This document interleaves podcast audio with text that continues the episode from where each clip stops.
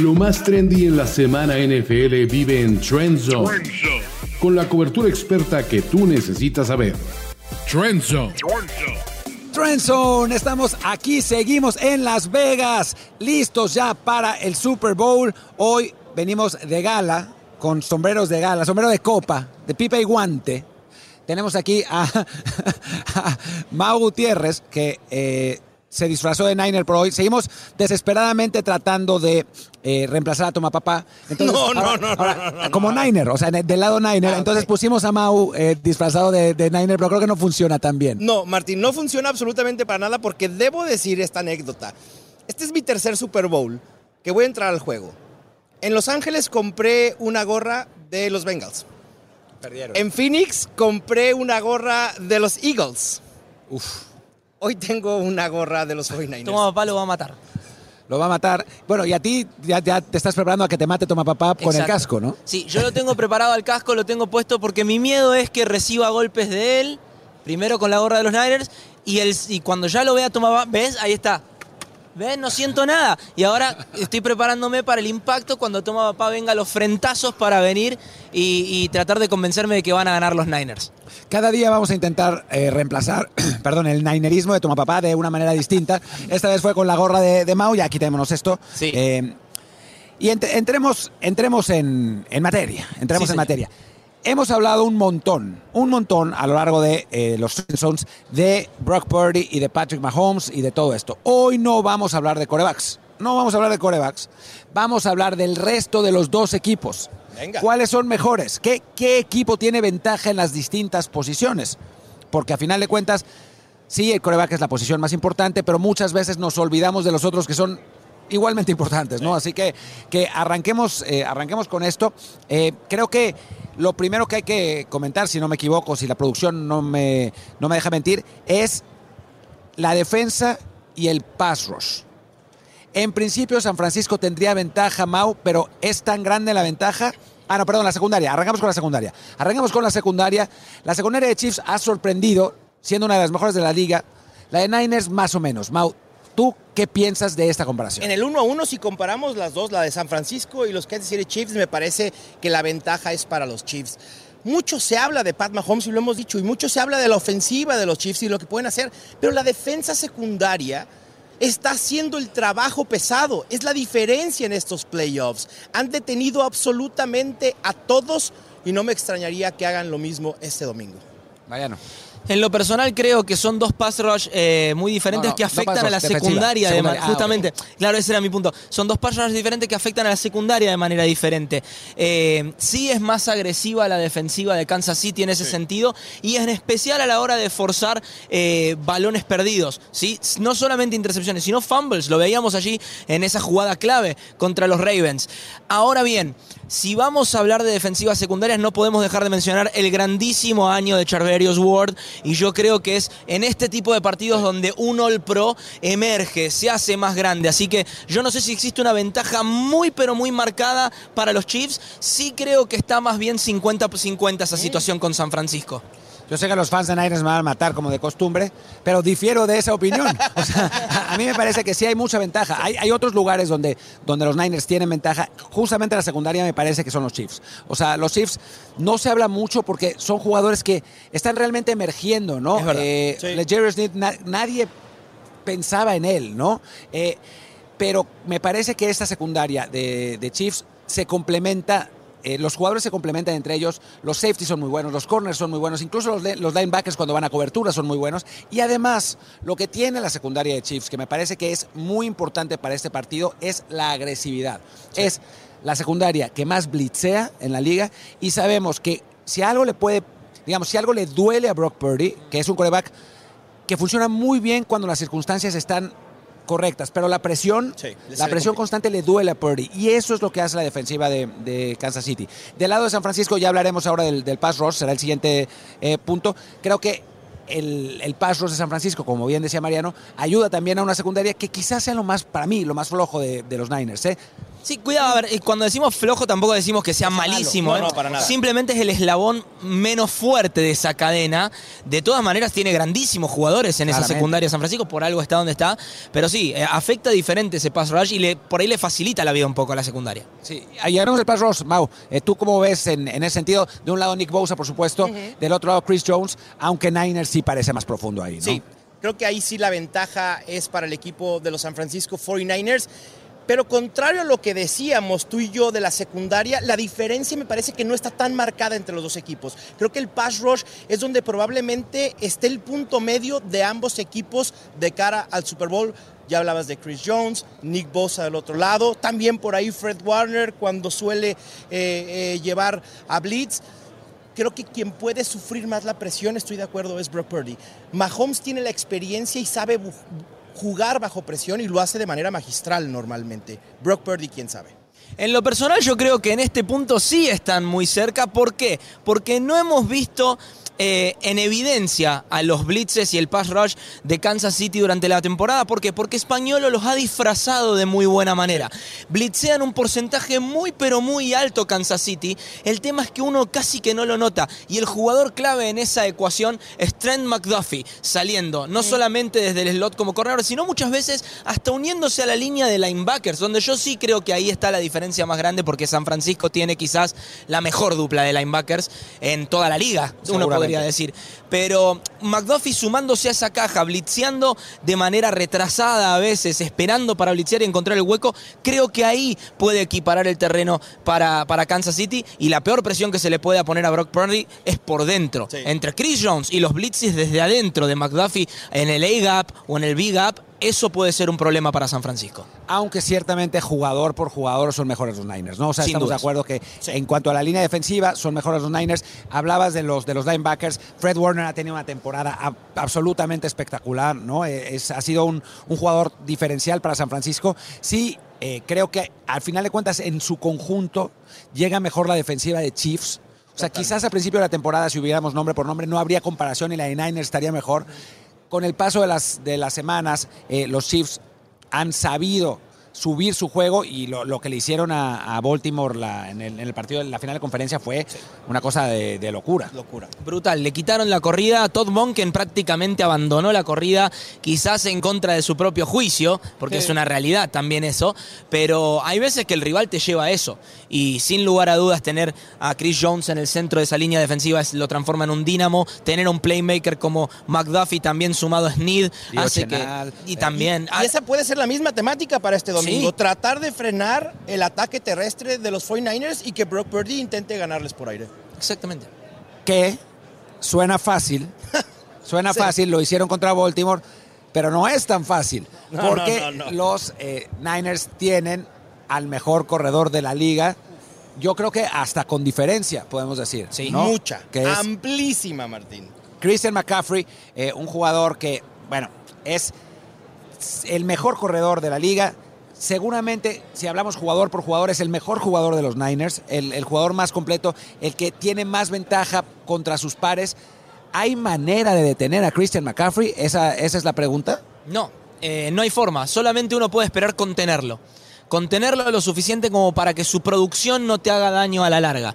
Eh, lo vimos, bueno, en el partido en especial contra los Green Bay Packers. Parecía que McCaffrey no estaba haciendo mucho. Generó muchísimas yardas desde scrimmage. Solamente que Green Bay estaba limitando el daño que podía hacerle porque había saltado en la delantera. Ese es el gran problema de San Francisco durante toda la temporada. Si le toman una diferencia de una o dos posesiones ya en el tercer cuarto, Shanahan deja un poquito de lado a McCaffrey y le da preponderancia a Kiro Ayuk. Entonces yo creo que se puede contener. Nunca se lo puede frenar a este hombre. No hay manera. No hay manera de frenar a Christian McCaffrey, porque no solo es el juego terrestre, también es el involucramiento en el juego aéreo en el que McCaffrey puede hacer daño totalmente a, los Chiefs. Coincido con Mariano, no lo puedes detener, puedes esperar contenerlo. Si logran contenerlo a menos de 60 yardas terrestres, puede ser un buen día para los Chiefs. Y hablemos del otro lado, hablemos de Isaiah Pacheco, un, un corredor que eh, ya en los playoffs pasados había empezado a demostrar eh, su capacidad. Esta vez lo hizo en una temporada completa. Un corredor que, obviamente, sin ser tan completo como Christian McCaffrey, sin tener la calidad de Christian McCaffrey, sí tiene una característica que, pues la verdad, es muy, eh, muy importante, ¿no? Que es que nunca para, nunca para. Juega todo a 100%, se escapa por espacios que la verdad no, no se entiende cómo, cómo lo consigue. Después de tenerlo es complicado porque sigue moviendo las piernas y te gana esas dos o tres yardas que te permiten tener una tercera oportunidad y corto. Eh, ha aparecido un poco en el juego aéreo también en, en, en estas últimas semanas, sobre todo en los playoffs. Eh, ¿Crees que Pacheco Mau vaya a tener un rol importante en este partido contra Niners? Debe de, debe tener un rol importante, sobre todo para tratar de quitar el aspecto más importante de los 49ers, que es Brandon Ayuk, Divo Samuel, mantenerlos, Chris McCaffrey, mantenerlos en la banca. Si pueden controlar el reloj vía el juego terrestre con Isaiah Pacheco, puede ser un buen día para los Chiefs. Pacheco, lo que decías, en temporada regular no lo habíamos visto tan involucrado en el, en el juego terrestre. Por ahí se involucraba eh, a Clyde Edwards Hiller, otros por ahí, pero estos playoffs, 76% de los acarreos de los Chiefs han sido para Isaiah Pacheco, es su caballo de batalla, juega con instintos, juega con agresividad a la hora de correr y eso lo hace espectacular. Y en el juego aéreo también, Mau. Absolutamente. Sí, absolutamente. Ha mostrado las manos que Jerry McKinnon en el pasado le había otorgado a Kansas City, pero propone también una, una dicotomía interesante en cuanto al matchup para San Francisco. Hasta ahora, en los playoffs solamente han encontrado corredores que juegan en ofensivas que corren en zona. Tanto Aaron Jones como Jamir Gibbs, por Cierto. ejemplo, son corredores que van hacia la derecha o hacia la izquierda. Isaiah Pacheco corre norte-sur y que gane el mejor hombre en la trinchera.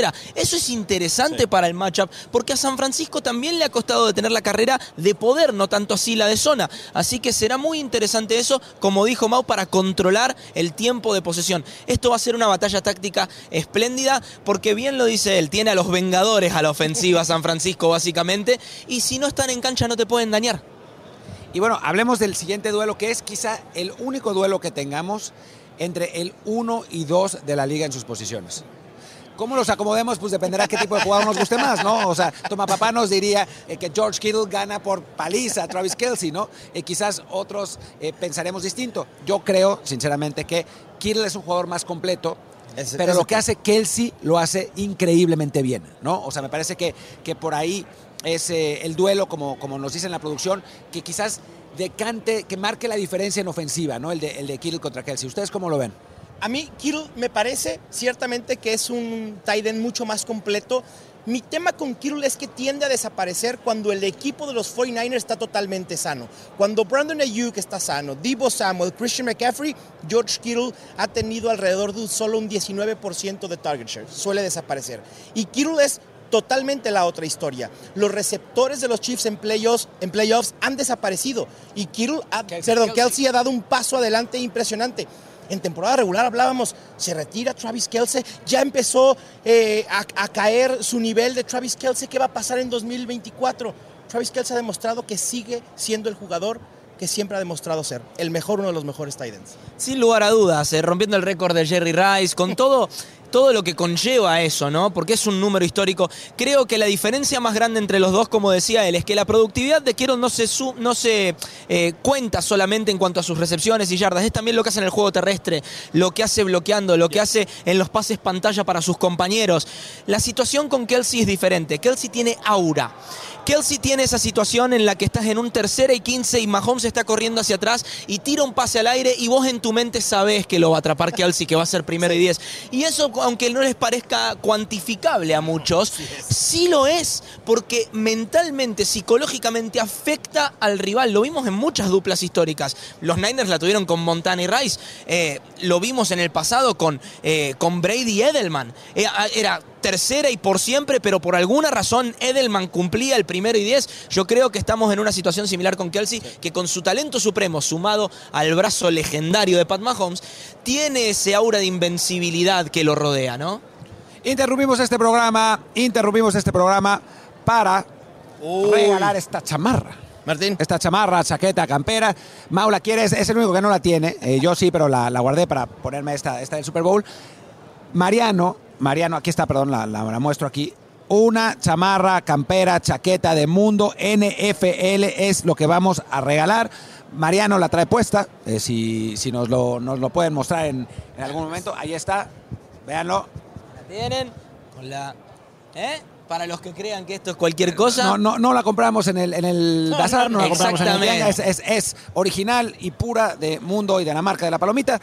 ¿Y cómo se la pueden ganar? Simplemente en los comentarios aquí abajo predigan el marcador, pongan su predicción del marcador y como desempate el número de yardas aéreas de Patrick Mahomes. Si ya participaron en el programa pasado, en, la- en el video pasado, pueden volverlo a hacer. Sí. Pueden hacerlo una vez por show. Y además pueden irse a los videos pasados, entrar y también poner su predicción. Es una vez por show pueden participar, así que digo, van a tener todavía más shows a, lo largo de la semana, que, que- que vamos a tener otros, creo que cuatro o cinco, así que son buenas oportunidades de ganarse esa chamarra de Mundo NFL.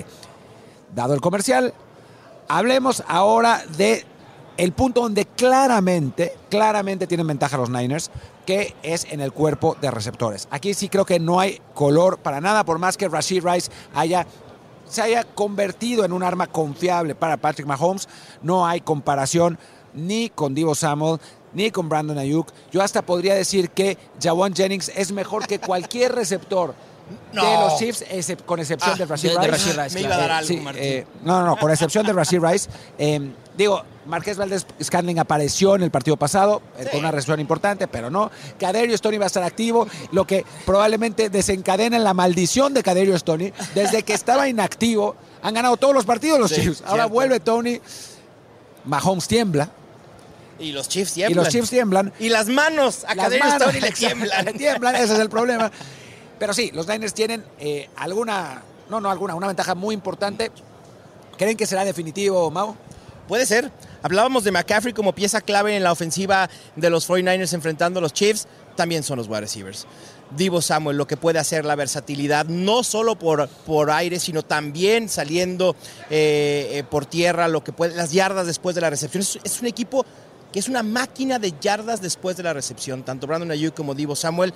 Esa es la clave para mí de San Francisco. Vamos a ver si Brock Purdy puede entrar en química rápido y temprano con sus receptores para así mermar la defensa secundaria de los Chiefs. Sí, a la hora de armar esta ofensiva, Shanahan encontró en sus receptores algo muy interesante, algo que no se había visto en la NFL hasta este entonces. Y es draftear jugadores que son receptores, pero que corren como running backs. Tienen visión y electricidad a la hora de correr Sí. como si fueran corredores. Y eso es algo muy especial. ¿Por qué? Porque te permiten los jet sweeps, te permiten la ofensiva West Coast, te permite cuando se ataca el medio del campo de juego, que es por porcentaje el lugar donde en la NFL menos se pasa.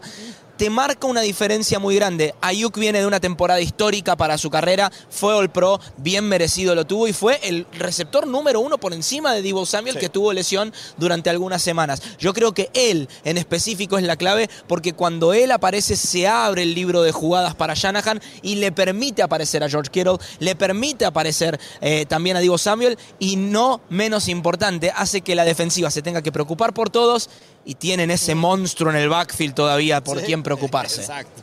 Sí, yo, yo, a mí me parece más importante Divo en un partido como ¿Ah, este. Porque la secundaria de, de- de Kansas City, a diferencia de otras secundarias a las que ha enfrentado San Francisco, es una secundaria que taclea muy bien. Sí. O sea, que detiene muy bien, ¿no? No se le escapan. Pero Divo Samuel es un maestro. en Ah, eso. es un es un absoluto maestro. Rompe tacleadas. Rompe tacleadas.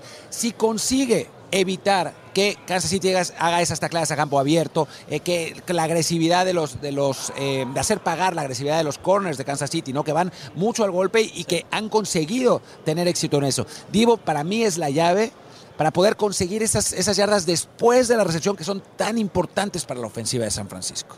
Sí, es una buena forma de verlo, en especial por lo que señalábamos recién, ¿no? También libera el cupo para el resto de los jugadores que van a tener en algunos momentos doble marcaje. Tanto Ayuk como Kittle como McCaffrey, en algún momento a uno hay que doblar. Veremos Entonces, a Shanahan siendo fiel con Divo Samuel en su versatilidad. Puede ser. Como ¿Será que al fin corredor haga? incluso también. Sí, será que al fin lo haga porque le ha costado, en especial a la hora de cerrar los partidos, confiar en sus playmakers. Y ahora, la pregunta del millón, que no es la de la chamarra, ¿no? Pero es una pregunta del millón. Lo hubiéramos puesto como desempate, la verdad. ¿Cuántos drops tendrán los receptores de Kansas City? Dios. ¿Cuántas pelotas le soltarán a Patrick Mahomes? A ver, a ver, tiremos un número. Yo voy a decir, más de las apariciones que tendrá Taylor Swift en la transmisión. Uy, yo dije siete apariciones. ¿Cuántos drops van a tener? No, creo, creo que no va a ser para tanto. yo creo que siempre no. ando tres y media apariciones, así que voy, voy arriba, voy arriba con Eh, los drops. sí, yo también voy arriba con los drops. Eh, pero yo creo que las recepciones más importantes van a, van a terminar anulando esos drops, pero que van a ver, van a ver. Hubieron en todos los partidos, Martín. ¿Cuántas veces relataste este año a los Chiefs y cuántos drops viste de Era ellos? desesperante, desesperante. Ese partido de Buffalo, el de Caderio, el Caderio Stoney Special, fue. Habrán aprendido, es decir, quizá la ofensiva se va a centrar como ha sido en los playoffs a Rashid Rice y a Travis Kelsey. Quizá Es- no hay necesidad de buscar a los otros wide receivers y no de pie a tantos drops. Es lo que iba a decir. En playoffs sí ha cambiado mucho la situación. O sea, más por diseño de Andy Reid, no tanto porque hayan mejorado. eh, le ha dado menos el balón en circunstancias menos complicadas a esos, a esos receptores. Pero también hay que decir que las pocas veces que los ha, digamos, retado Patrick Mahomes a recibir el balón, lo han hecho. O sea, en, en playoffs. O sea, la, de- la recepción de Marqués Valdez Canting, la última en el partido contra, contra Baltimore y antes en el partido contra, contra Buffalo, tiene una muy importante en la banda, funcionando Sí, perfectamente. y es algo que hicieron durante toda la temporada. A Marcos Valdez Canten, cuando lo traen de Green Bay, lo quisieron poner en la posición al inicio que utilizaba Green Bay con Aaron Rodgers, que era la posición del slot, para que gane en verticalidad. Y realmente no lo pudo hacer, no se pudo adaptar a eso. Ahora lo están testeando en profundidad a las defensas rivales, al menos una vez por partido con Marcos Valdez Cantling. Qué diferencia grande cuando tiene las manos puestas y recibe esos balones, porque casi todos son en la yarda 5 o en la línea de gol directamente. Y cerremos, cerremos ya esta, esta emisión con los coaches. ¿Dónde está la ventaja ahí? Yo creo que es muy clara la respuesta. Por favor. Andy Reid. Andy Reid tiene una ventaja enorme por encima de Kyle Shanahan, que es un genio. Es un chico, un chico, un hombre adulto, ¿no? Es un muchacho brillante. Nadie lo va a negar. Es absolutamente brillante. Lo que hizo con John Lynch armando este equipo también es brillante, brillante. Fenómeno, Kyle.